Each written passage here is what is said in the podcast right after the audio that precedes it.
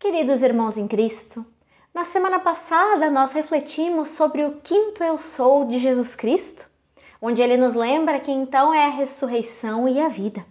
É aquele que dá a vida, a sua vida em favor de cada um de nós, e com isso nos dá a chance de perdão dos pecados e de uma vida eterna, se nós crermos nele e o confessarmos como Senhor e Salvador do nosso viver.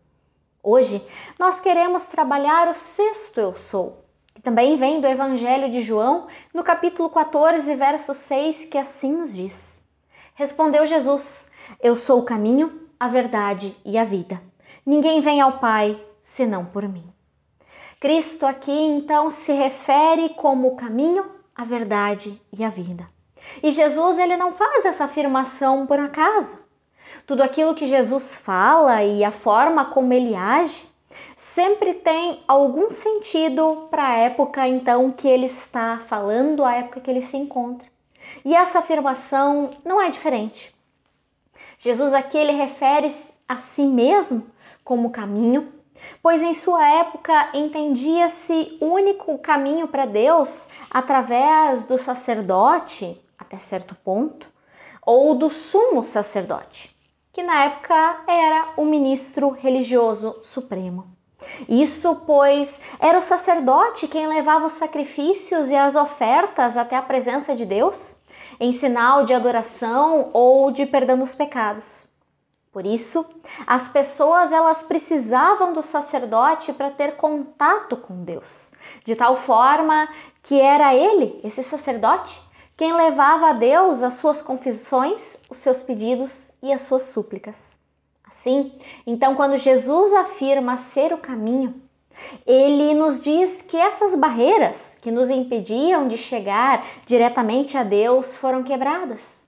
Ou seja, que a partir de Cristo nós temos livre acesso a Deus e podemos chegar até Ele através das nossas orações, das nossas adorações ou até mesmo em forma de conversa. Para que então o povo continuasse sendo instruído e não se desviasse, Deus ele vocacionou líderes religiosos para transmitirem a sua palavra com maior aprofundamento, guiados pelo Espírito Santo. Só que Jesus ele não para por aí, ele não diz simplesmente que ele é só o caminho. Ele ainda afirma que ele é a verdade e a vida. Quando Jesus ele afirma que é a verdade, ele lembra que ele veio ao mundo enviado por Deus. E isso pelo grande amor de Deus por nós, para cumprir as promessas reveladas no Antigo Testamento.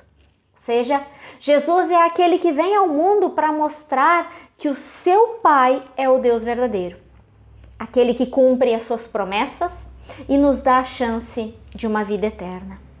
E novamente Jesus ele afirma que ele é a vida, ou seja, que por meio de sua morte e ressurreição nós temos, já, temos a chance de vida eterna, se o confessarmos de coração como Senhor e Salvador e o buscarmos, buscarmos com ele um relacionamento íntimo e pessoal.